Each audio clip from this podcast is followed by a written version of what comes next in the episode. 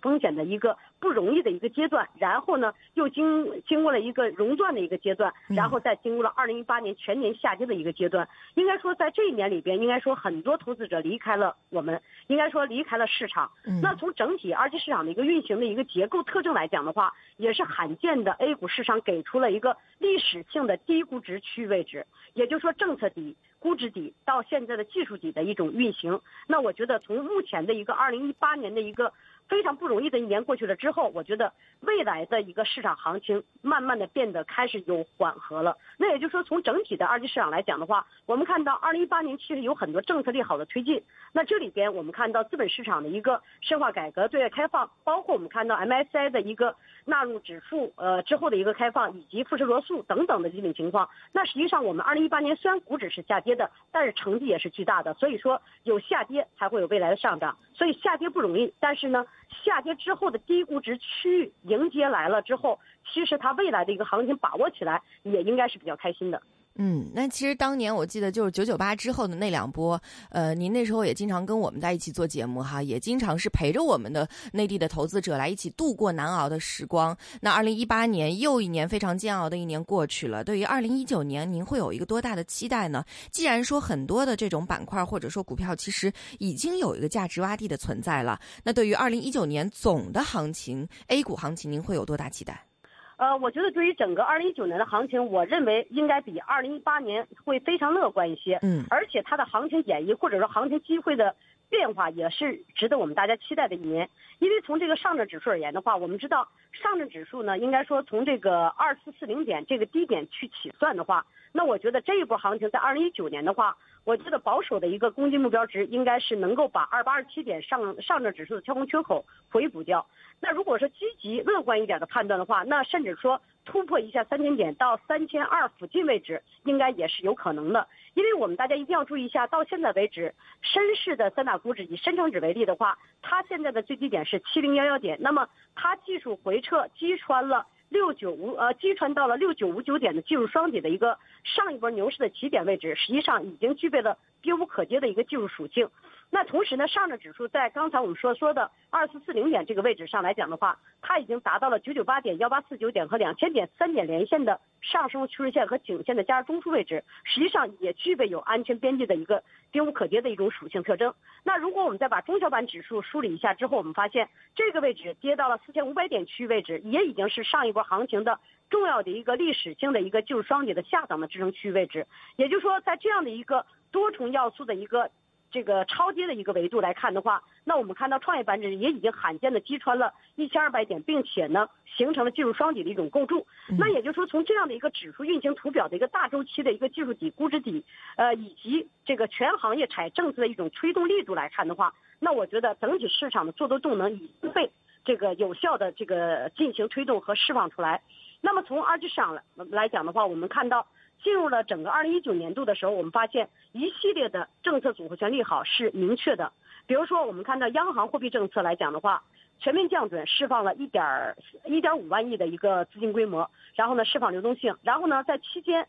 又通过了相关的货币工具，然后来释放了几千亿流动性。如果把这个流动性释放的规模总计加起来，基本上达到了两点四万亿左右规模。那么这样的一种情况，实际上来讲的话，对于实体经济也好，对于这个资本市场来讲的话，它都是一个正面的利好的一个驱动要素。那么第二点呢，我们看一下，到现在为止，财政政策也是在持续发力的过程中，更大规模的这个降费呃这个减税降费的一个推动也是比较明确的。从最近这段时间已经发布的通知来讲的话，应该说这个财政部和这个税务总局针对于小微企业这块的减免税收额度达到六千亿啊这样的一个规模。那同时呢？在春节以后，可能还有更大级别的一个这个降费减费的一个推动。那同时呢，在这个未来的一个时间窗口来讲的话，还有一个什么呃，这个降准备金或者有降息的一种预期。那么从这个货币和或者说这个财税角度来讲的话，实际上我们看到它的驱动力度是非常明确的。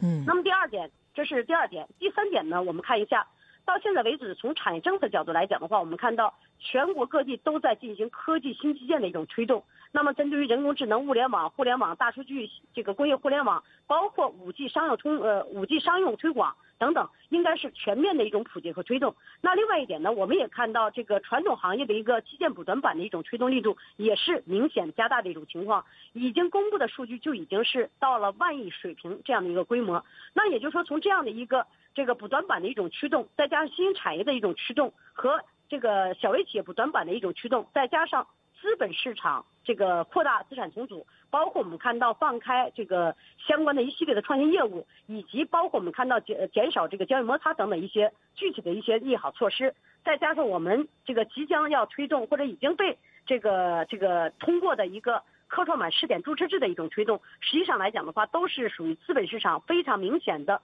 增量增量的一些这个点，这个亮点非常突出的一种情况。那也就是说，这些政策利好组合拳的一种推动，我觉得是应该有利于 A 股市场形成一波较有力度的修复二零一八年全年下跌。最起码修复百分之三十或五十的一个比例的这么一个行情预期，那也就是说从大周期底部盘底的一个角度来看的话，我觉得这个位置震荡盘升，在二零一九年度应该是大概率事件。甚至来讲的话，如果第一波行情这个充分演绎之后，再有一次回撤之后，再往上发力攻击的话，又可能会演绎成新一轮行情的一个触底回升的真正的一个趋势性的一个攻击行情，那种行情的预期空间可能要。更大一些，级别更高一些。如果说我们把二零一九年分为呃上半年和下半年的话，那我觉得上半年判断是反弹行情，预期目标是。两千八呃两千八百点到三千点这个区域位置，那如果说经过一次充分震荡整理之后，下半年再起行情，再演绎攻击行情的话，那我觉得是趋势性的反转行情，那个空间如果按照跨年度的角度来考虑的话，可能要远远突破我刚才所说的点位区间。所以说从整体指数的运行区域或者说期待值来讲的话，我们看到北上资金是每天都是属于净流入的一种态势。嗯，那么从整个的北上资金的一个净流入，再加上这个相关的一个纳入因子。不断在提升的角度，海外资金的一个增量，这个不管是属于这个主动配置还是属于被动配置 A 股的一个额度，那么基本上也会有贡献，有万亿资金规模。所以说，从这样的一个既不缺政策，又不缺资金，然后呢又不缺技术的一个低点支持的一个角度来看的话，那我觉得这种三维驱动的一种要素，决定了 A 股市场在二零一九年应该是总体震荡盘升概率比较大。嗯，震荡盘升的概率比较大，而且目标位呢是看到了三千两百点。上半年的话，反弹行情大概是两千八百点到三千点的位置啊。崔小姐已经说的非常的明白了。那如果具体到板块方面的话，呃，刚刚你也说到了，有很多的北上的资金是关注到了 A 股的投资机会啊。那如果说这些资金想要在其中真正的去操作、去投资的话，什么样的板块值得他们去投资呢？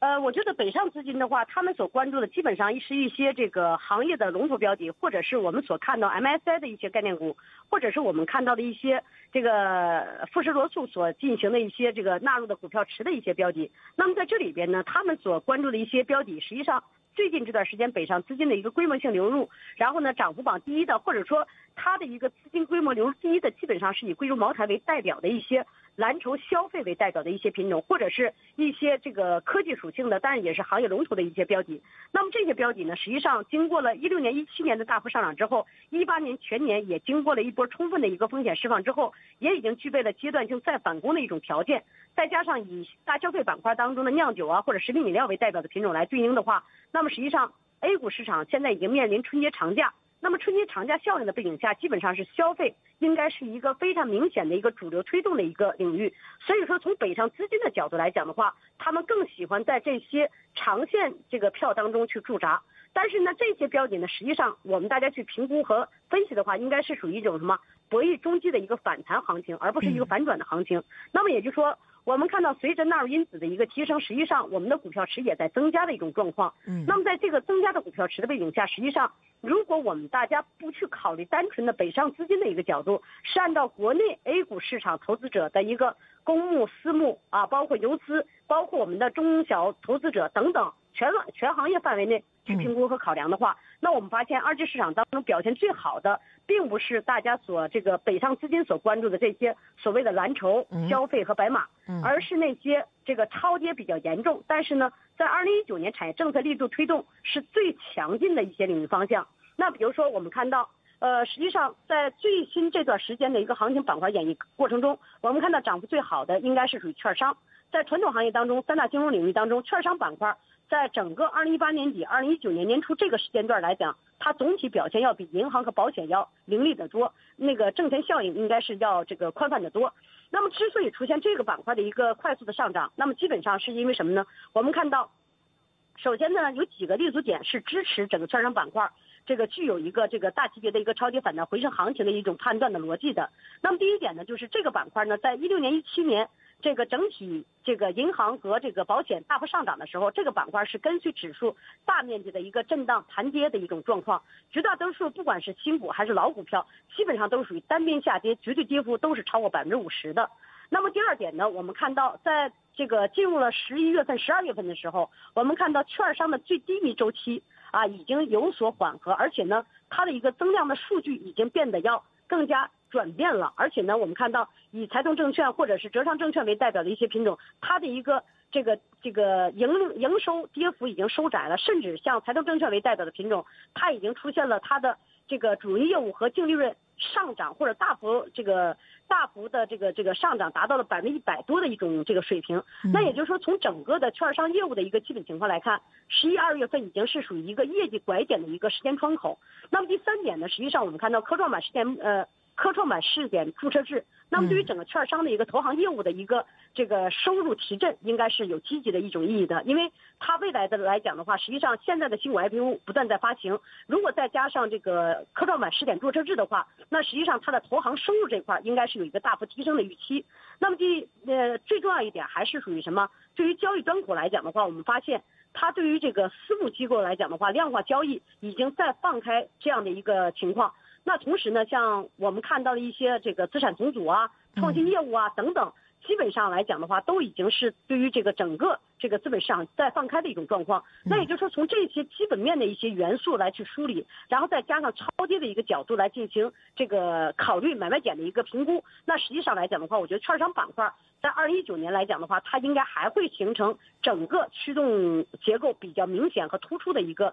热点方向。那么从这个新兴产业领域来讲的话，我们知道，二零一九年实际上从产业政策的推导来看的话，人工智能、工业互联网、包括物联网以及五 G 商业推动，应该是大势所趋。而且从这次的全国各地的一个政府报告来看的话，基本上都属于一个投资呃科技新基建的一个投资拉动。那么在这个投资拉动的背景下，我们看到相关概念股当中的五 G 行业龙头标的基本上都已经是三四倍的涨幅。那么在二级市场当中，大量的一些相关的五 G 受益概念股，包括像通信设备板块个股，包括我们所看到一系列的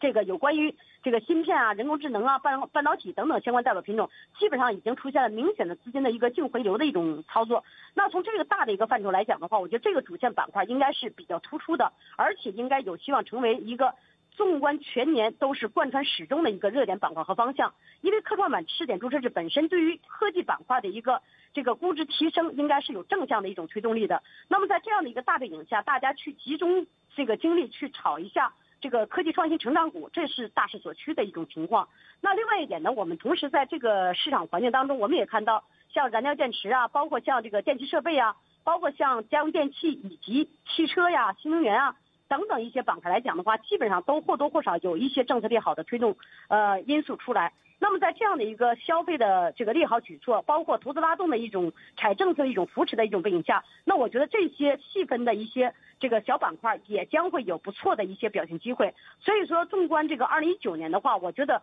以上这些板块应该都是值得期待和关注的，而且这些板块。基于产业政策、基于超跌的逻辑、基于资金的回流的逻辑，再加上我们所看到的整体市场回暖的一种逻辑来进行预判的话，那我觉得营收空间是非常大的。不管是春节前的红包行情，还是春节后的一个跨年度的一个这个行情预期，都是值得期待的。嗯，好，说了这么多，我相信我们呃收音机前的听众朋友一定是拿起这个小本本，好好的记一下了啊。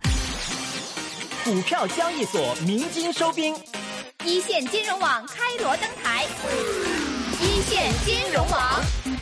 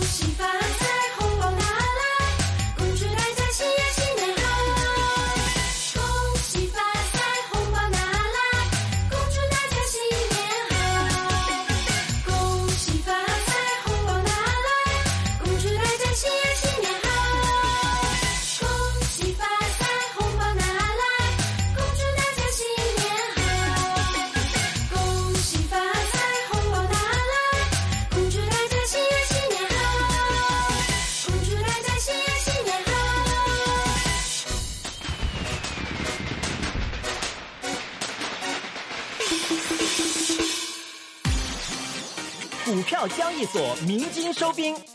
一线金融网开锣登台，一线金融网。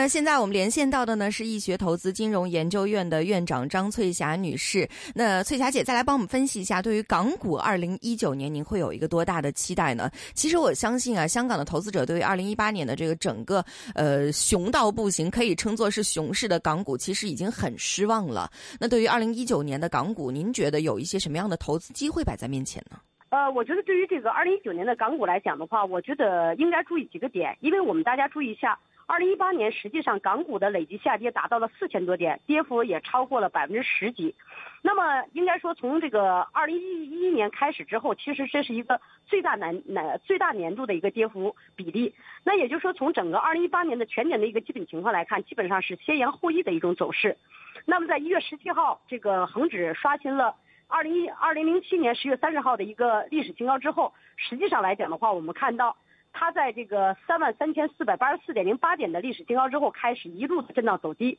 那么，截止到二零一八年的十二月三十一号的收盘情况来看的话，已经是重挫超过了七千点这样的一个情况。那也就是说，从整个的二零一八年年度来讲的话，五十只成分股实际上来讲，仅有十四只上涨，超七成成分股是下跌的。那么，能源和公用事业表现在过去来讲是比较坚挺的，资讯科技板块是比较明显的遇挫遇挫回落的一种情况。那同时呢，中资的一个地产板块个股呢，应该是呈现出非常明显的两极分化的一种表现。那也就是说，从整个这个相关的一些这个呃十四只全年上涨的一些恒指蓝筹股当中，我们看到三只公用事业股，两只是能源股。那同时呢，对于这些相关的代表品种来讲的话，实际上我们看到恒生的能源业的指数，它的跌幅是百分之二点八三，是十个下跌行业指数当中跌幅最小的一种情况。所以说，从整个的二零一八年的一个基本情况来看的话，我们再把这个相关的科技板块的一些呃这个标的这个杀跌幅度来梳理一下，平均跌幅基本上都在百分之二十以上。那也就是说，从这样的一个角度来看的话，我觉得二零一九年，我觉得影响恒指的几个因素应该还是比较明显的。嗯，第一个呢，它跟美股和这个欧美国家股指，或者说从这个西方发达国家股指的一个跟随效应，应该是比较明显的，应该比 A 股更加明显和清晰一些。那如果说美股市场已经是历史性高位区域的一种情况下，它未来的走势虽然说阶段性出现反弹，但是呢，它的一个不是明朗的一种情况，大家还是需要警惕的。尤其是我们看到最近这段时间，全球经济放缓的一个担忧情绪是明显升温的。那么我们看到有一些官方的机构已经对于全球增速放放缓提高了警惕，甚至是给予了一种一种警示。那么从这样的一种情况来看的话，我觉得虽然对比其他新兴市场国这个股市情况，港股还是属于相对稳健的一种情况。但是呢，我们大家一定要注意一下，如果说真正意义上去考虑这个二零一九年那个恒指的一个运行情况来看的话，那。第一方面，要从中国经济在稳中有变的一个外外部环境来进行一个评估和调整。那么高速增长向高质量发展的一个转型方向是确定的。那么第二点呢，要从这个估值角度来分析，港股仍然是有一定优势的，而且呢，盈利预期也是尚有支撑的一种情况。那也就是说，从中国经济的稳定增长可以为低估值的港股提供一些支持的角度来讲的话，那我觉得港股跟随美股走熊的可能性应该还是比较小的。嗯，所以说从大的一个角度来看的话，那我觉得。二零一九年的一个这个行情的一个预期来讲的话，那我觉得恒指的一个角度，我个人倾向于它会有一个这个跟随沪指这边有一个比较明显表表现比较好的一种预期。那么从这个目前的港股的估值情况来看的话，因为已经跌至到一个较低的这个水平，而且呢不少负面的因素已经在股价下跌当中充分被反映了，所以大概率事件它会有一个反弹靠近两两万八千点的这个可能性。那同时呢，我们大家也要注意一下。港股呢，大的概率事件应该是跟国内经济这块挂钩更加明显和清晰一点，而对于国际这块的联动性这块，可能要比二零一八年要略有减弱的一种情况和特征。所以说，对于这个目前的这个恒指以及国企指数的一个目标点位来讲的话，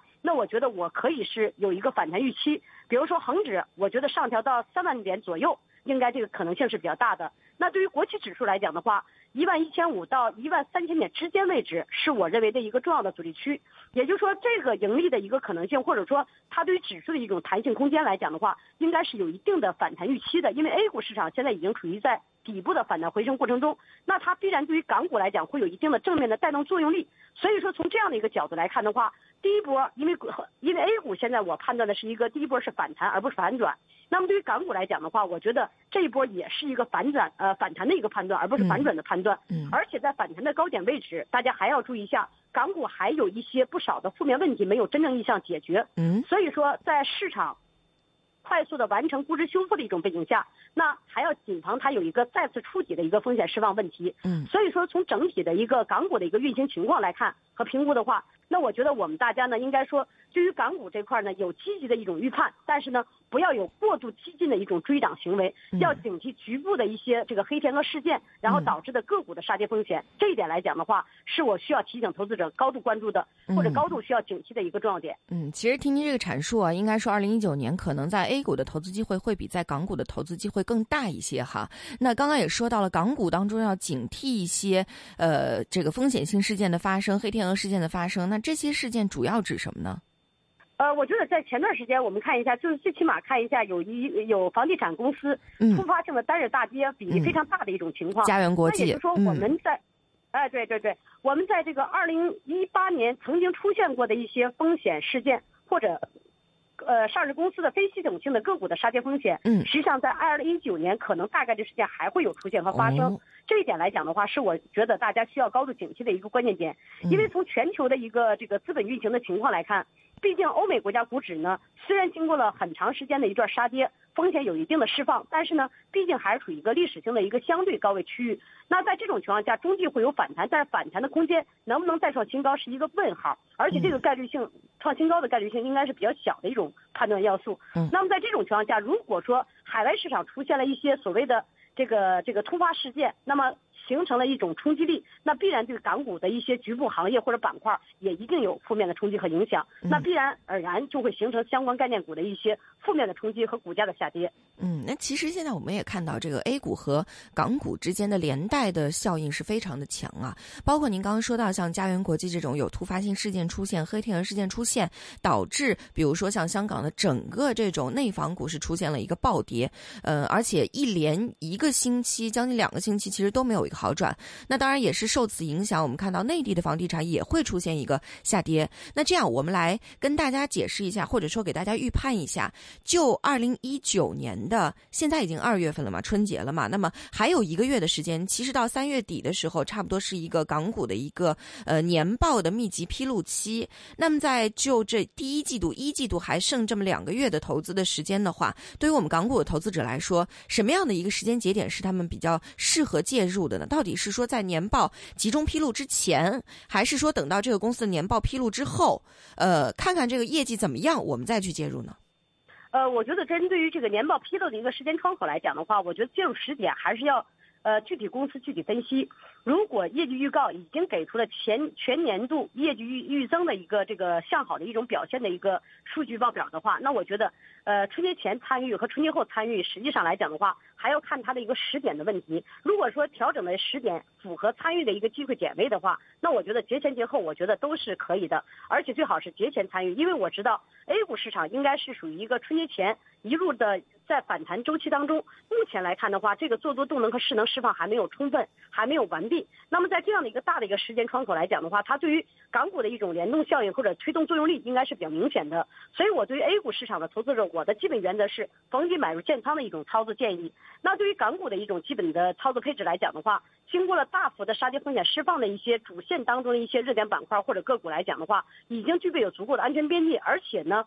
它的年报业绩披露数据已经给出来了，那这种情况下，我觉得可以逢低参与。那么第二点呢，我们对于有一些公司是不可以参与的，因为我们大家一定要注意一下，如果说你所选择的公司是属于阶段性涨幅比较大了，或者说它给予了年报的披露，但是披露数据不及预期，在这样的一个阶段性涨幅比较大的一种背景下，那你要做好逢高了结的一种准备。那反之，还有一些在下跌趋势当中的。然后还没有接到位的，但是呢，它给予的年报的一个披露数据是什么呢？是亏损或者说大幅超预期的一个杀跌，呃不，这个亏损的一种数据。那这种情况下，还是要果断该止损止损，该出局出局。那也就是说，我们对于整个这个指数的一个层面来讲，是没有系统性风险的一种判断的一个观点。但是对于个股来讲的话，我觉得一定要去，呃，仔细的按照每个行业、每个上市公司的。呃个股的基本情况来进行评估和判断，是符合买点还是符合卖点这样的一个情况。如果符合买点的，积极买入，逢低做呃逢低布局的一种操作，然后博弈年后的一个上涨行情。那反过来符合卖的条件的，也不要手软，因为什么？下跌趋势没有完结，非系统性事件所形成的一种杀跌风险也是风险。嗯，好，那我们也挺期待在三月份的时候，真正行情走出来了之后啊，农历新年之后，港股走出行情之后，翠霞姐什么时候再来帮我们分析一下，就是这个港股当中的具体的操作，或者落实到具体的板块上应该怎么去操作哈？那翠霞姐再来帮我们分析一下，对于农历新年之后，其实全球的这个经济市场啊，我们也会要有一定的呃关注，因为我们也看到特朗普的美国的一些情况啊，还有包括英国脱欧的情况，还有包括日本方面的整个亚洲方面的全球的经济情况等等，那您觉得这些对于港股和 A 股会有多大的影响呢？什么样的一些关键的时间节点和事件是我们一定要在二零一九年的时候重点关注的呢？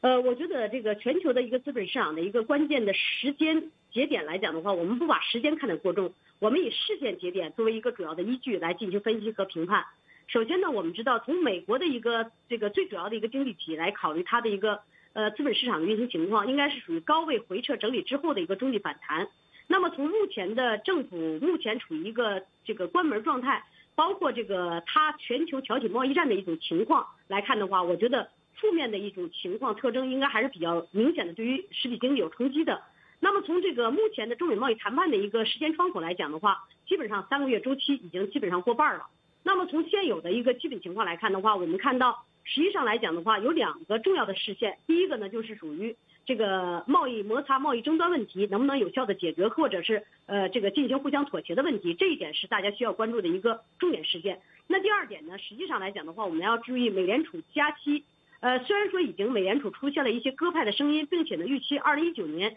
加息两次的可能性比较大，随后呢就可能进入一个呃降息的一个周期啊，然后呢来这个进行实体经济的一种扶持。包括还有一些降税的一种举措，但是呢，我们看到一些事件性的一种扰动因素并没有完全消退。那么，包括它的一个难民事件啊，包括我们看到英国脱欧事件啊，一些黑天鹅事件，包括我们看到委委内瑞拉等等的一些所谓的一些这个这个政治的一种经济环境的一种这个不确定性因素，实际上来讲的话，都或多或少对于新兴市场国家这个股市有一定的影响和冲击。但是这种影响和冲击，我觉得对于这个 A 股来讲的话，对于港股来讲的话，我觉得它的一个这个冲击力度是有限的。首先，第一个，中美贸易摩擦的一个争端，实际上这个时间已经不短了，大家已经都是接受了这个既成事实的一种贸易争端。那么第二点呢，我们看到了这个中国和欧美市场的呃这个这个合作贸易往来，其实整体数据还是总体还是属于一种这个比较占比这个主动性的。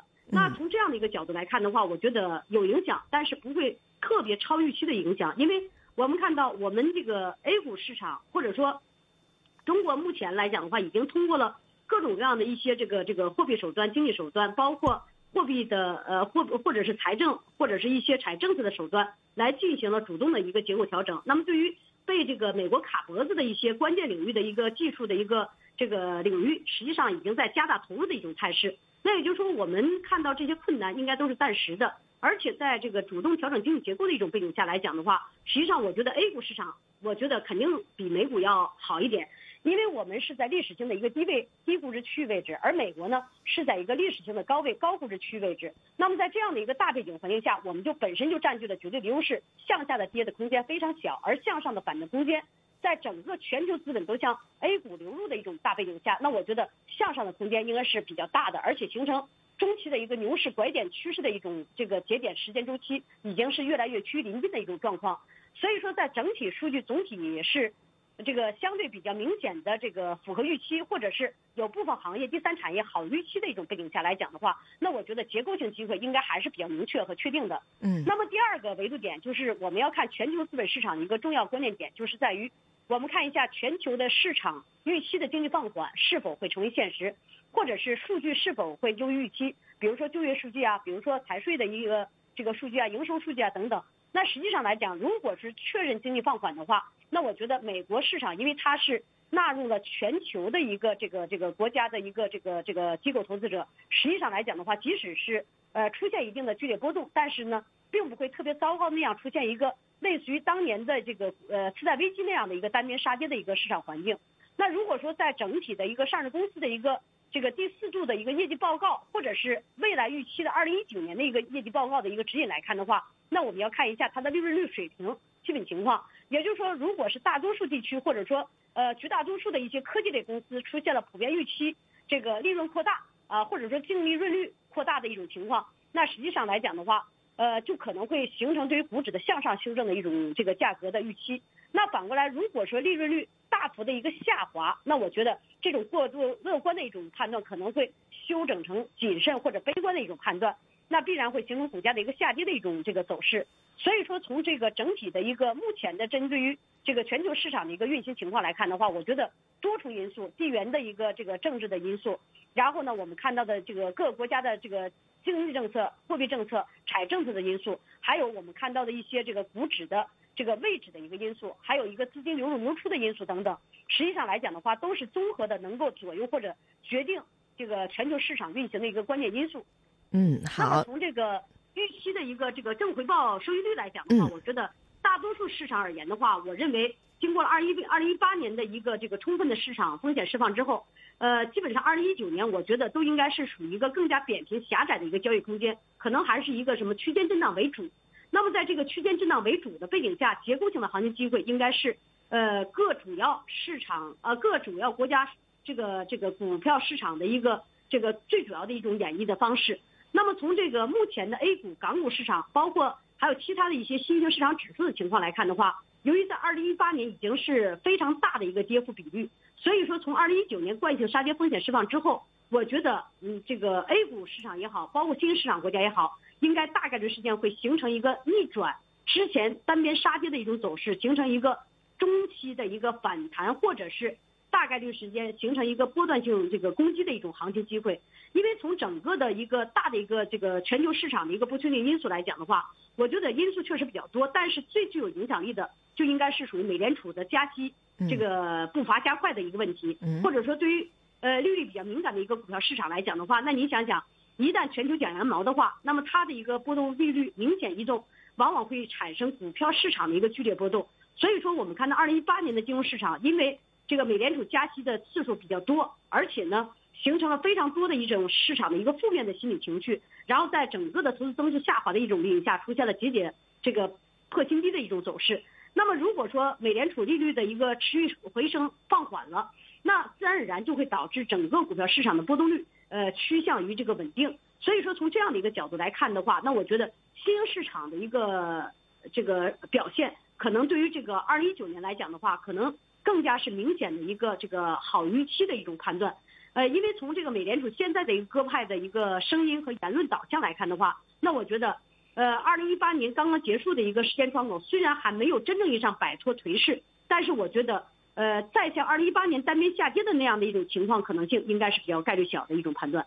嗯，好，那崔佳姐再来帮我们分析一下哈，关于中美贸易战这一块儿，其实呃，中美贸易的摩擦呢，二零一八年一直是让大家比较关注的，而且基本上一直是走在一个浪风口浪尖上。那如果说到目前为止，其实像一月底的呃刘鹤的访美啊等等，到现在好像并没有一个特别确凿的一个定论出来。那如果您觉得在二零一九年的话，中美贸易磋商会有一个什么样的进进展吗？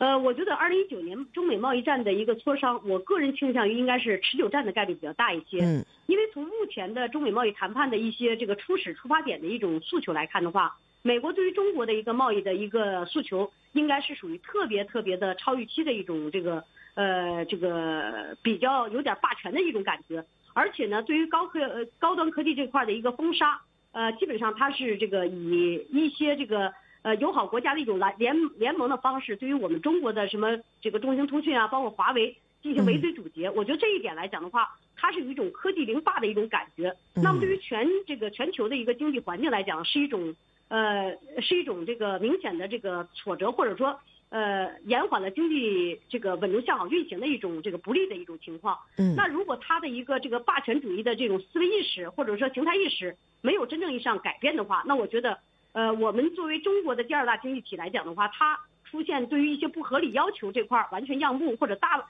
大大这个这个较大程度的让步，我觉得这个概率是比较低的。那也就是说，我们可以对于这个贸易逆差这块儿，应该是进行一下这个弥补。但是呢，对于一些高端的核心的一些技术领域的这个方面，如果说过大程度的让步的话，那可能会带来了中国的一个这个国家安全或者说科技安全，包括经济安全的一个很多问问题。那在这样的一种情况下，我觉得，呃，从这个目前的两方谈判的一个角度来讲的话，某些方面是比较容易达成妥协的。那这里边也是一个边谈边打边这个这个这个往前走的一个过程。那这个周期可能比大家想象的这个三个月的一个贸易谈判时间来讲的话，我觉得很难这个有效的达成这个和解。那如果说过了三个月之后，如果大家看到这个中美贸易谈判大部分的问题已经能够得到了。妥善的解决或者说达成共识，那实际上来讲的话，呃，贸易摩擦加剧的这种风险可能性就会降低。那实际上来讲，虽然还有一一部分不能够达成妥协和共识的一些情况，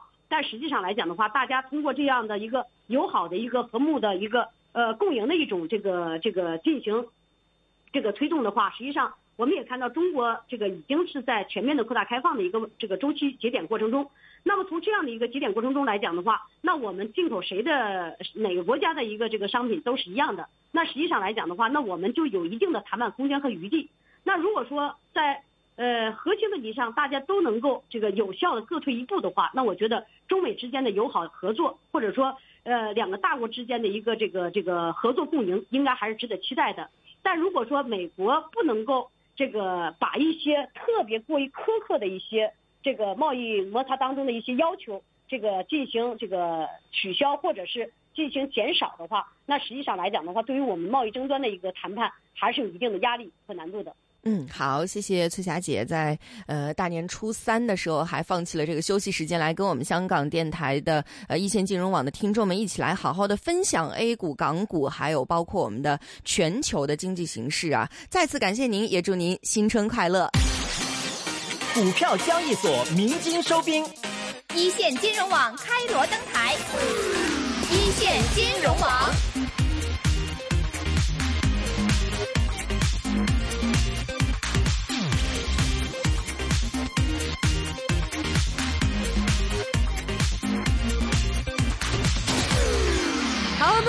天谢谢我们第一个小时的这位嘉宾呢，跟我们很详细了分析了港股还有 A 股方面的一个信息。对啊，我觉得他的这个逻辑非常的清晰啊，所以哎，我觉得以后在节目当中我们可以多请他，邀请他来帮我们解读一下，两边都非常的呃清楚。我觉得这种。嘉宾的这种思路清楚，对于我们投资者来说，其实也是一个更好的一个呃，就是观点和待遇哈。是的，没错。那么，如果听众朋友们觉得说，哎，比如说这几天有一些的嘉宾，或者说自己也会有一些心目当中啊，觉得哎，可能很想听到他的独到分析的一些嘉宾呢，也欢迎大家呢多一些上我们的呃一线金融网的 Facebook 的脸书专业啊，一松啊，可以跟我们一起来分享一下。那么告诉我们，哎，其实你中意边一头，或者边你中意啊？在边糖哎啊，喜欢吃必哪一些的？我们说呃专家的一些的口味的话呢，哎可以告诉我们，然后我们看看呢会不会呢真的可以呢跟那些的专家呢多一些的接触，给大家带来更加精密的一些分析。那么接下来一个小时呢，我们将会继续呢有我们的一线新春 Party。